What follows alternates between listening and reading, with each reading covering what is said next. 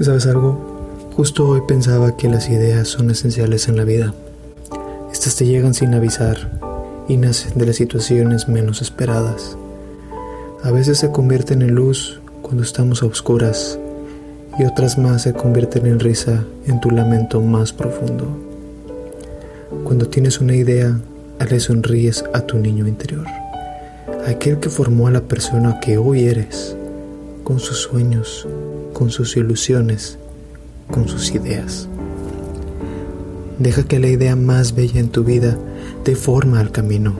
Confía en ella, vive en ella, porque no es más que tu expresión gritando, es tu alma hablando.